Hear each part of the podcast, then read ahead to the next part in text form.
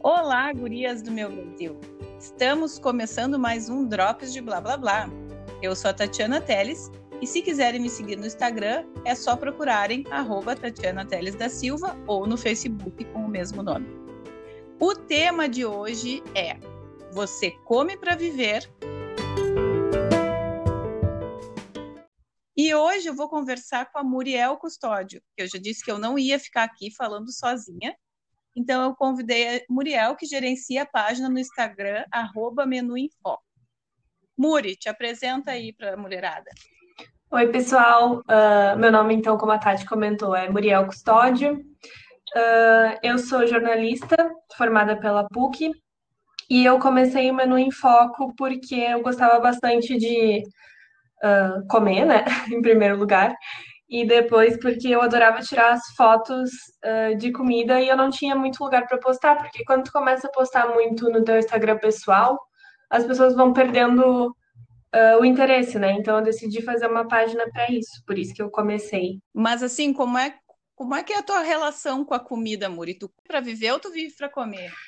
Começa bah, por aí. Eu diria que eu vivo para comer.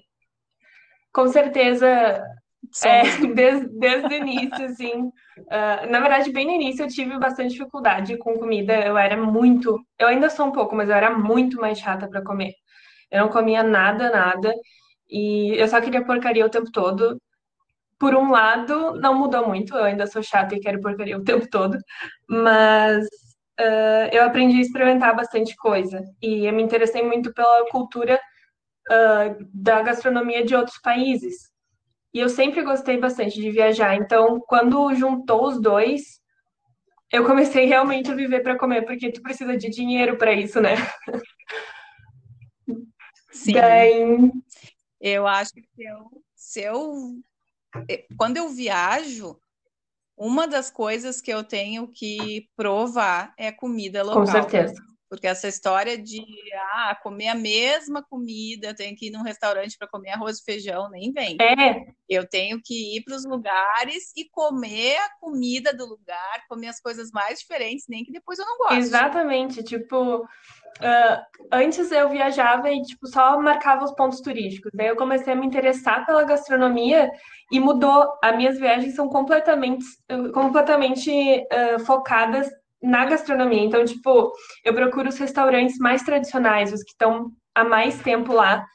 E daí eu faço os pontos turísticos de acordo com cada restaurante. Uh, então, tipo, quando eu fui para Buenos Aires, tem um restaurante que o nome é El Obreiro, se não me engano. E daí eu queria, tinha que ir porque aquele lugar era o mais ele era o mais tradicional da cidade, vendia comidas tradicionais que todo o operário uh, que chegava na Argentina comia lá. Então, tipo, pela história do lugar, depois um monte de famoso começou a visitar, então o restaurante em si, além da comida, já era maravilhoso. Tinha foto de todo mundo famoso que já tinha visitado, tem milhões de camisas de futebol, uh, até tipo do Inter, do Grêmio. Uh, tipo, os jogadores de futebol iam comer lá, sabe? E, aí, e mesmo assim, não era super caro, era uma coisa super normal, porque ele foi feito para as pessoas conhecerem a comida local. Tipo, o mais simples possível. Ai, é muito bom. Daí, depois disso, uh, todas as viagens que a gente começou, a gente começou a organizar, assim, sempre voltaram para comida. Então, no México, a gente chegou até a provar grilo frito. O que, que é o bril? É grilos, sabe? Bril? Grilo. Ah, ah, grilo, grilo. Eu entendi bril, grilo frito. Grilo frito. Uh, é. Ah, isso, essa, esse tipo de gastronomia, assim, eu já fico mais arrepiada. Essa história de comer barata, comer inseto. É, claro difícil. que eu acho que tem, é uma questão cultural que é muito forte aí, né? A comida é, é muito representativa de, de, das culturas dos países. É. Eu acho que algumas coisas eu teria dificuldade. É, é eu também. Carne de cachorro. É, sim, tem muita coisa. Mas é, que é estranho, porque a gente. É estranho porque a gente pensa assim, pô, eu como vaca, é. né? Eu como porco, e aí tem outros animais que eu não como, mas é, é difícil, assim, é a dualidade, né, do ser. É, às vezes tem que parar de pensar que tu tá comendo, por exemplo, o cachorro, né? para provar, porque a gente foi, eu acho que era no Peru, Uh, eu não tive coragem de provar, tá? Mas na mesa do lado pediram, tipo, uma espécie de rato. Eu não lembro qual era o nome, mas era tipo um ratinho. E o rato vinha inteiro, então tu conseguia ver que era um rato. Ele era um rato frito, basicamente, sabe? Tinha cabecinha, tinha as patinhas, ele, ele só tava aberto no prato. Uma coisa muito estranha. Eu não consegui. Eles até comiam, tipo, esse tipo de rato no palito. E isso eu não consegui comer. A gente até chegou a comer carne de Uh, tipo, não é de lhama, mas é tipo parente da lhama, sabe? Sim. Ai, difícil, difícil. Eu, eu, eu, das coisas mais diferentes, assim, eu comi carne de, de jacaré. Bah. Carne de rã. Ah, rã, eu comi também. Carne de rã e carne de coelho. Ah. Mas hoje que eu tenho é. coelho, eu não comeria nunca mais. Eu ia dizer isso. E foi aqui pertinho, para quem, quem é aqui de Porto Alegre, sabe aqui na Assunção, na, na, na praça ali na frente do Santos Dumont. Uhum. chegou até um restaurante um tempo assim em que eles serviam umas carnes diferenciadas. Bah. Então a gente nós fomos ali algumas vezes, daí foi ali que eu comi esses três tipos de carne. Que legal. Né? Interessante, mas, né? Mas é, é, eu, eu gosto também dessa coisa de comer. Eu gosto muito, vivo para comer essa história assim. Então, quando eu tô com fome, eu fico irritada. Eu também.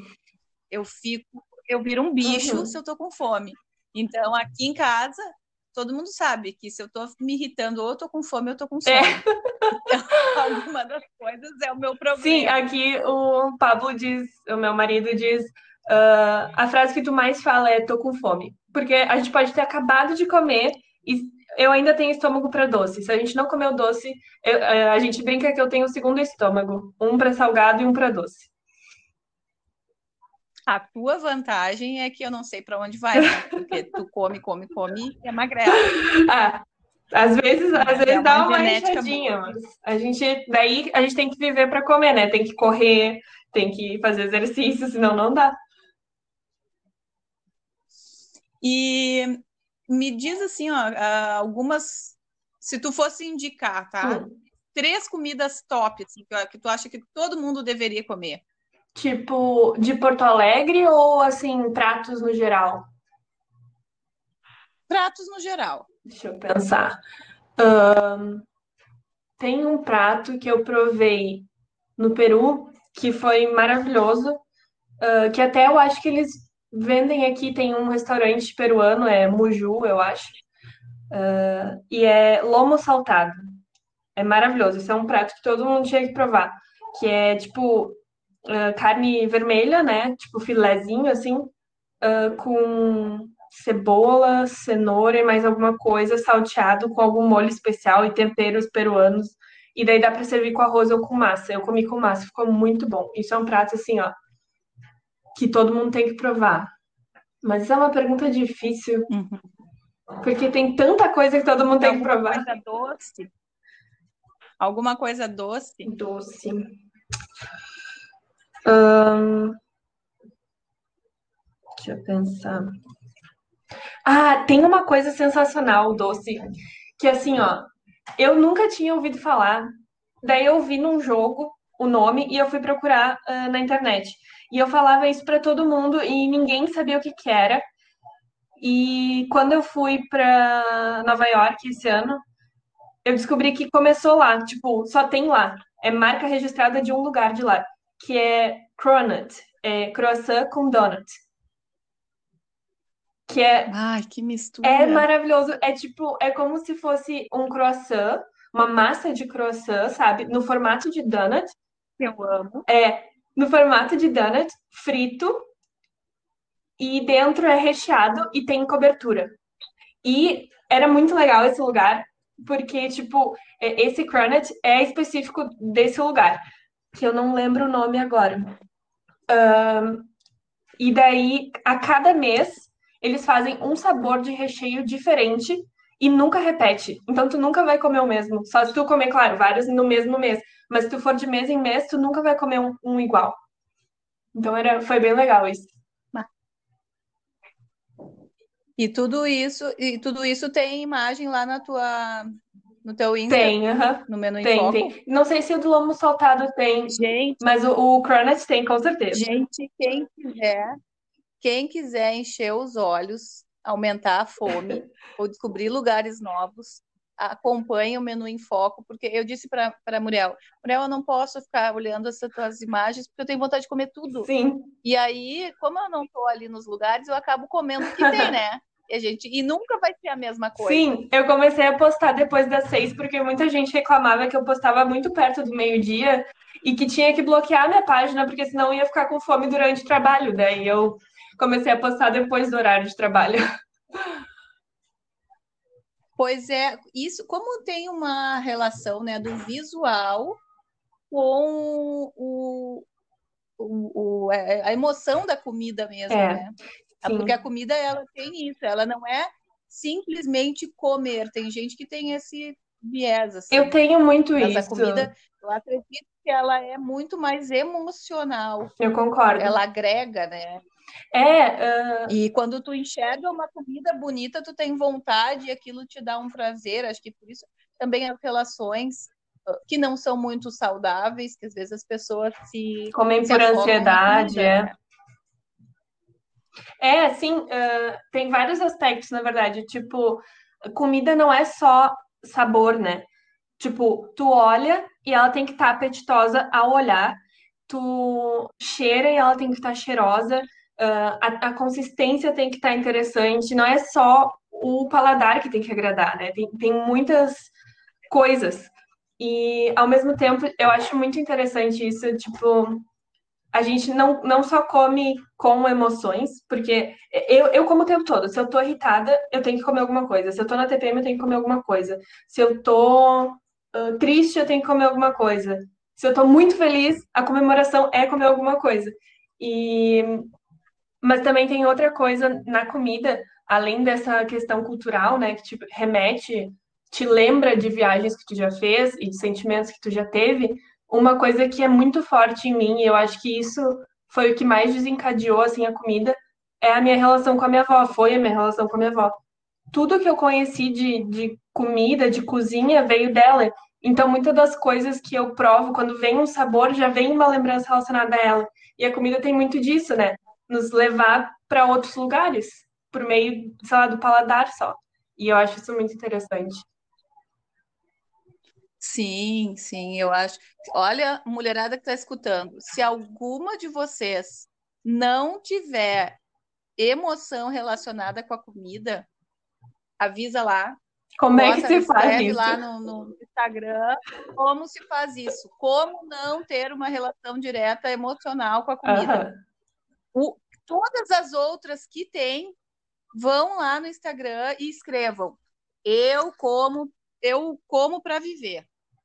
Hashtag eu como para viver. Porque é extremamente forte. E eu acho, para mim também, a comida é muito forte. E a- aquelas coisas básicas, eu começo a me dar conta de algumas coisas básicas, por exemplo, que é pensar se eu vou fazer uma reunião de família, né? Aqui, para quem não sabe, a Muriel é minha sobrinha e, e a gente fazia, né, o a- ajuntamento Antes da pandemia? nos finais de semana, antes da pandemia.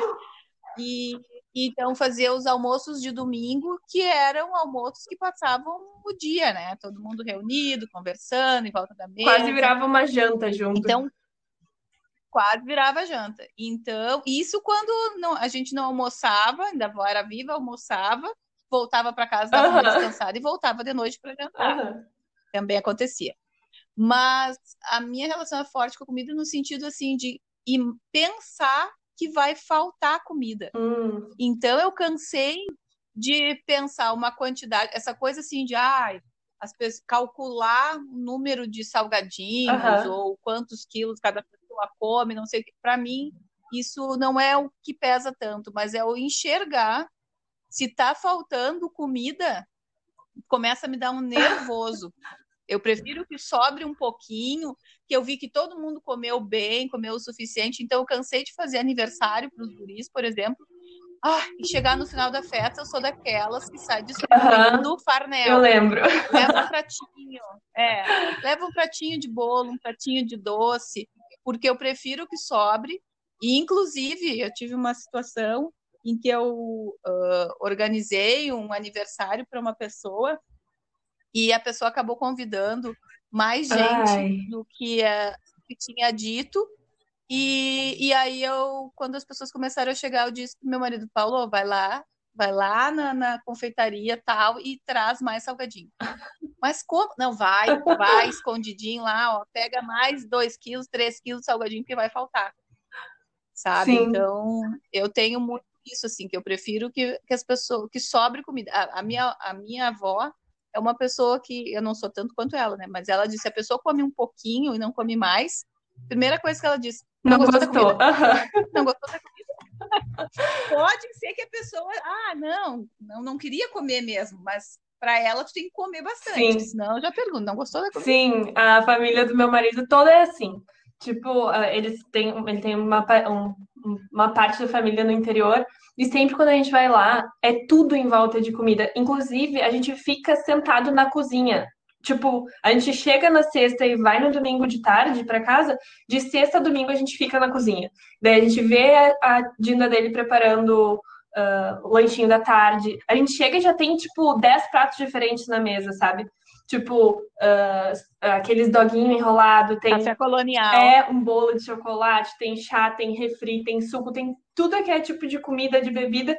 Daí a gente acabou de lanchar, é tipo sete horas, ela começa a preparar a janta. E a gente tá jantando nove horas. E daí a gente acorda e tem o café da manhã, tem brodo, que é tipo uma sopa de capelete, como se fosse com frango, essas coisas. Já tem sopa no café da manhã, daí tu toma o café lá pelas 10, meio-dia tu já tá comendo de novo, e a gente nunca sai da cozinha, sabe? Todo, é tudo voltado ali na cozinha. Eu acho que isso é muito, é muito forte, uh, tanto na família italiana quanto alemã, né? Mas a gente acaba reproduzindo muito isso aqui. Quando, sempre quando tem alguém. Eu até não sou tanto assim que nem, que nem tu falou, tipo.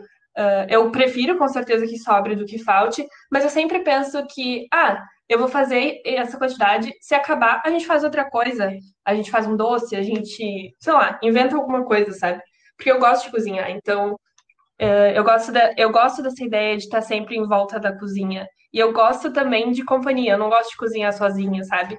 Então, tipo, uh, se eu convido alguém para vir aqui em casa uh, e a pessoa, tipo, fica na sala, eu fico, poxa, pode ficar aqui na cozinha comigo. Daí eu pego uma cadeira, chamo ela. Bota o banquinho é... do lado. Daí é muito mais legal. Tipo, aí a pessoa se oferece para ajudar e eu não importo que ela não me ajude, só fica ali comigo, sabe? Conversando comigo.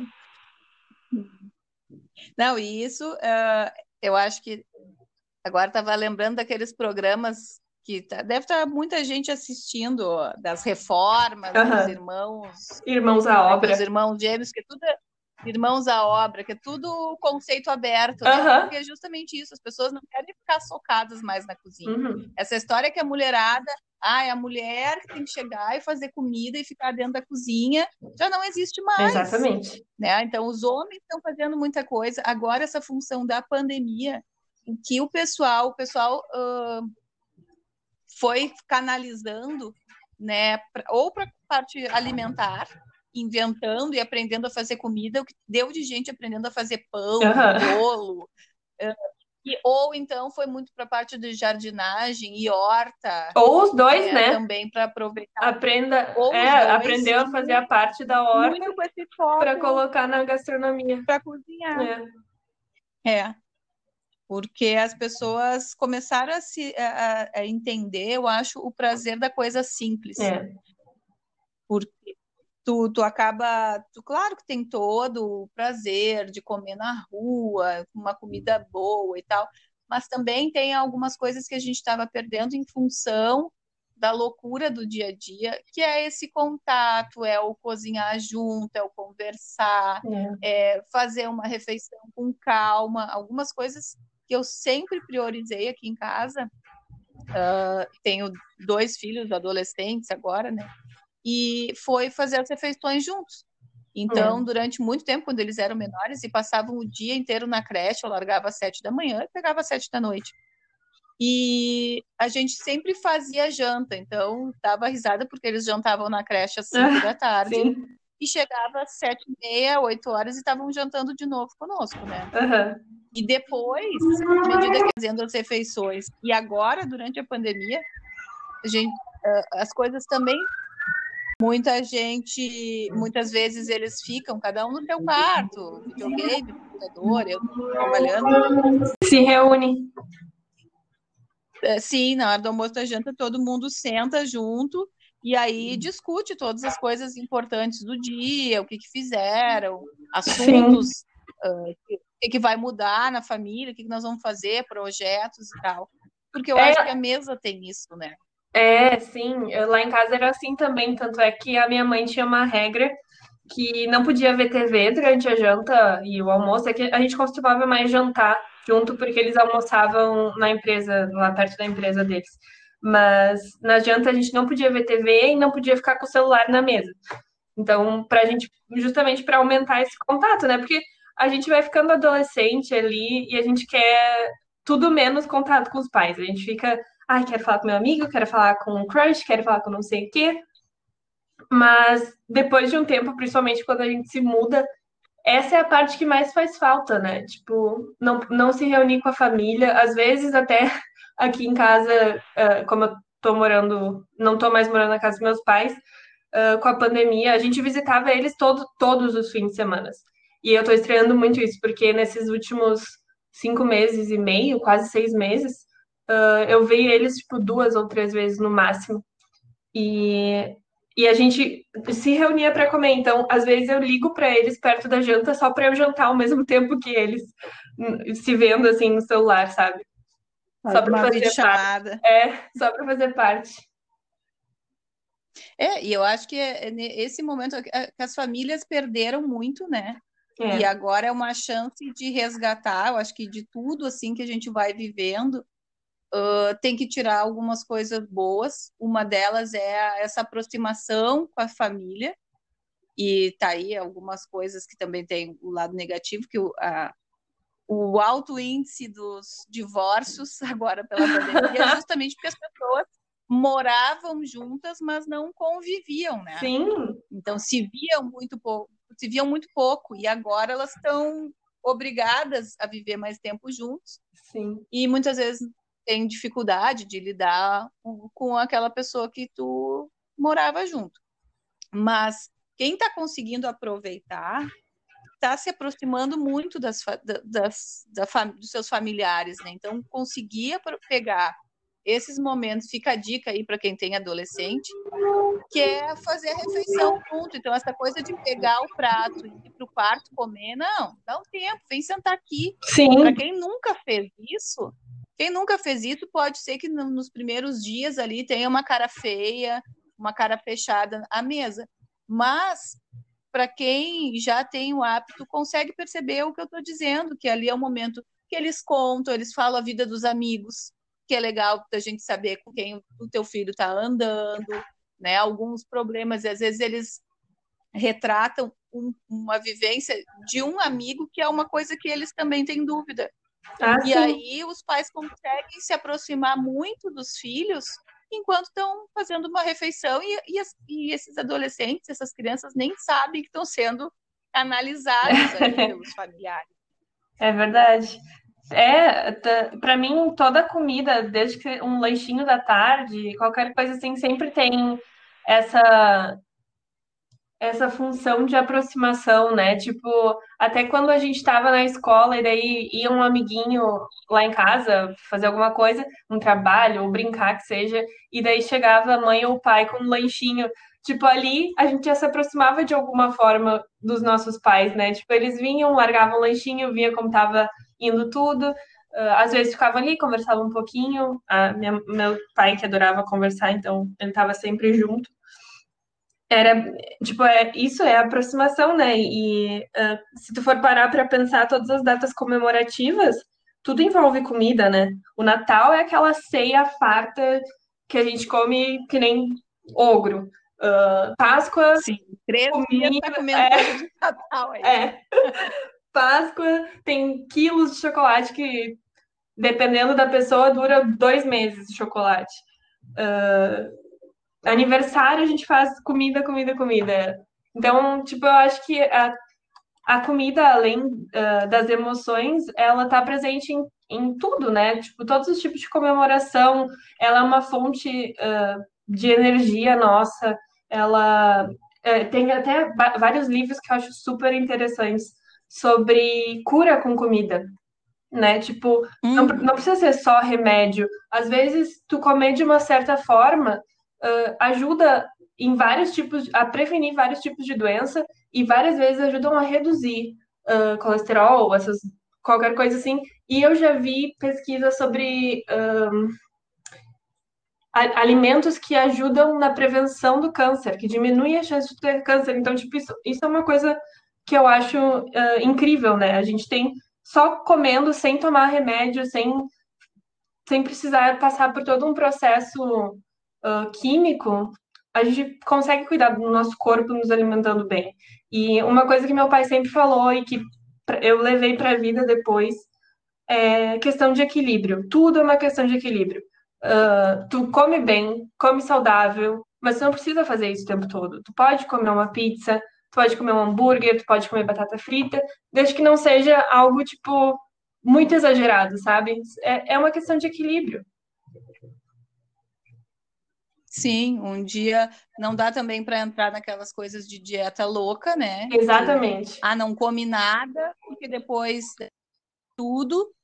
E, mas é o equilibrar e se dar um momento de comer aquilo que tem vontade, aquilo que, que gosta. Eu, particularmente, tenho guardado nas minhas gavetas algumas barras de chocolate para aqueles momentos TPM, é. né? Sim. E, é, até então, porque. E eu deixo até corrido lá para mim. É para mim. Porque se eu estou ficando muito estressada, muito nervosa, eu pego. Quando a coisa está assim, Sim. a ponto de matar um, eu abro uma lata de leite condensado. Não recomendo. Não recomendo. confesso. Melhor confesso, do que matar alguém. Mas eu sou, eu sou do tipo que fura a latinha, aí é leite moça. Só é de gude-gude tomo de guti-guti. Ah, e antes eu ponho geladinho, ponho no freezer, abro, faço furinho e tomo geladinho antes que eu mate alguém. Né? É. Cada um com seus problemas. É assim que eu Exatamente. Mas é melhor Mas do que é matar alguém, partir para a ignorância. E... Claro. O que eu ia falar? Uh... Ah, sim, e tipo, esse negócio de comer, muitas vezes tu tenta comer, fazer um monte de dieta, comer para emagrecer, mas tu não pensa na tua saúde mental. Isso, isso é uma coisa que me incomoda muito. Se eu tô fazendo uma dieta, e olha, eu desisti de dieta faz um tempo, e dieta eu digo para comer bem, para me reedu, reedu, reeducar alimentarmente. É, porque, como tu disse, tipo, eu tenho genes bons, metabolismo rápido, eu não preciso ficar emagrecendo. Mas uh, muitas vezes eu começo uma dieta para comer bem, comer saudável, uh, tento me reestruturar e eu acabo ficando triste, eu acabo ficando deprimida, com raiva, a minha ansiedade aumenta só porque eu não estou comendo o que eu quero. Por isso que eu acho que antes de qualquer dieta, o mais importante é saber tipo, os teus limites. Uh, é bom comer saudável? Sim, tu tem que comer saudável, tu tem que se alimentar bem mas tu pode dar um tempo e pode comer uh, as coisas que te fazem bem, porque isso ajuda não só o teu corpo, mas a tua mente. E eu acho que o mais importante é manter os dois unidos, não só um ou só outro, né? E para mim a comida é tão emocional a esse ponto. É, não, não pode ser, a pessoa não pode ser escrava da comida, né? É. Que a gente Apesar da gente viver para comer. É, não posso comer porque tô de dieta e, e tá louca para aquilo. Daí ela, a pessoa acaba aumentando a ansiedade uh, e depois desconta justamente na comida de novo. E aí Exatamente. aumenta aumenta aquela gula, aumenta o nervosismo e, e acaba comendo mais. Então fica naquela coisa do engorda, emagrece, engorda, emagrece, porque Sim a relação não está bem desenvolvida com a comida. Então, o equilíbrio realmente, eu acho que é a palavra-chave aí para a questão alimentar. É. é, eu concordo. Mas, Muri, falamos aí sobre a, a relação emocional da comida, né? E relação de equilíbrio, e uma, um outro momento, as pessoas às vezes têm outras culturas que, inclusive, em momentos de morte, uh, confraternizam com comida, né? Exatamente. Então é uma, é. Coisa, é uma coisa que é muito forte para as pessoas. Uh, tem alguma comida que tu não recomendaria ninguém a provar? Grilo. Grilo fica, as patinhas ficam grudadas na tua garganta, eu não recomendo. Uh, uh, até me arrepiei com ela. Mas, e tu, tu tá trabalhando com isso? Como é que tá o, o a tua página? Fala um pouco para as pessoas conhecerem. Eu não eu não trabalho, é um trabalho voluntário, na verdade, é um projeto pessoal meu. Uh, eu trabalho como estagiária uh, numa empresa de coworking, na verdade, mas como comida faz parte tipo, da vida de todo mundo, uh, é uma coisa que tem muito conteúdo. Então, se eu peço um delivery, eu tiro foto, se eu faço alguma coisa aqui em casa, eu tiro foto, sem contar que eu tenho um monte de foto da época que a gente ainda não estava em pandemia. Então, agora, nesse momento, essa semana foi um pouco complicada, porque voltaram minhas aulas na URGS, então eu parei essa semana, mas já estou programando os posts para não perder o ritmo. Mas eu costumo postar uh, um dia sim, um dia não. Eu gosto de postar sobre. Eu, o que eu mais gosto de falar, na verdade, é sobre as minhas experiências em restaurante. E não como crítica, assim, é realmente. Porque eu também não, eu não sou crítica para falar sobre isso, eu não, não sou experiente para isso, mas eu falo o que eu achei do lugar, se eu achei bom, se eu achei ruim, se eu achei caro, se eu achei barato. Eu não gosto de botar preço porque uh, isso muda muito, né? No geral, eu gosto de botar também muito da experiência do lugar, se eu gostei do atendimento também, porque às vezes isso é muito mais importante que a comida. Às vezes tu é maltratado num restaurante e tu nem sente fome e a comida acaba sendo ruim ou a experiência toda é ruim, né? Uh, eu gosto de, às vezes, eu posto umas frases uh, com indicações de filme, de livro, de. Uh, até isso sobre o equilíbrio eu postei uma vez ali. tem uma frase que é como que te faz feliz, e essa frase é o meu lema, né? Tipo, é uma questão de equilíbrio, como a gente comentou antes, mas eu postei essa frase, eu gosto de postar coisas assim, inspiradas em comida. Uh, e às vezes, às vezes eu posto algumas receitinhas, principalmente agora que a gente está no meio dessa pandemia, né? As pessoas sempre perguntam, ah, como é que tu fez isso, como é que tu fez aquilo? Daí eu acabo fazendo um post com a receita para as pessoas salvarem lá depois e tentarem reproduzir. Porque normalmente são fáceis, né? Eu não, também não sou nenhuma chefe.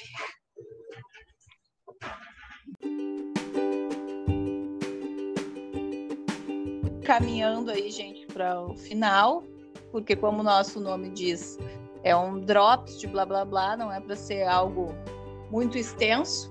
Espero que tenham gostado. Muri quer deixar algum recado? Eu queria agradecer a ti, Tati, por me convidar. Obrigada pelo papo, foi muito bom. Uh, e pessoal, eu acho que fica isso, essa dica: equilíbrio é a resposta para todos os nossos problemas. E me sigam lá no Instagram, arroba em foco. E é isso aí. Obrigada. Então ficamos aqui com o nosso drops de blá blá blá, sem muito mimimi, com muito blá blá blá. Espero vocês na próxima quinta. Beijo, tchau. Tchau.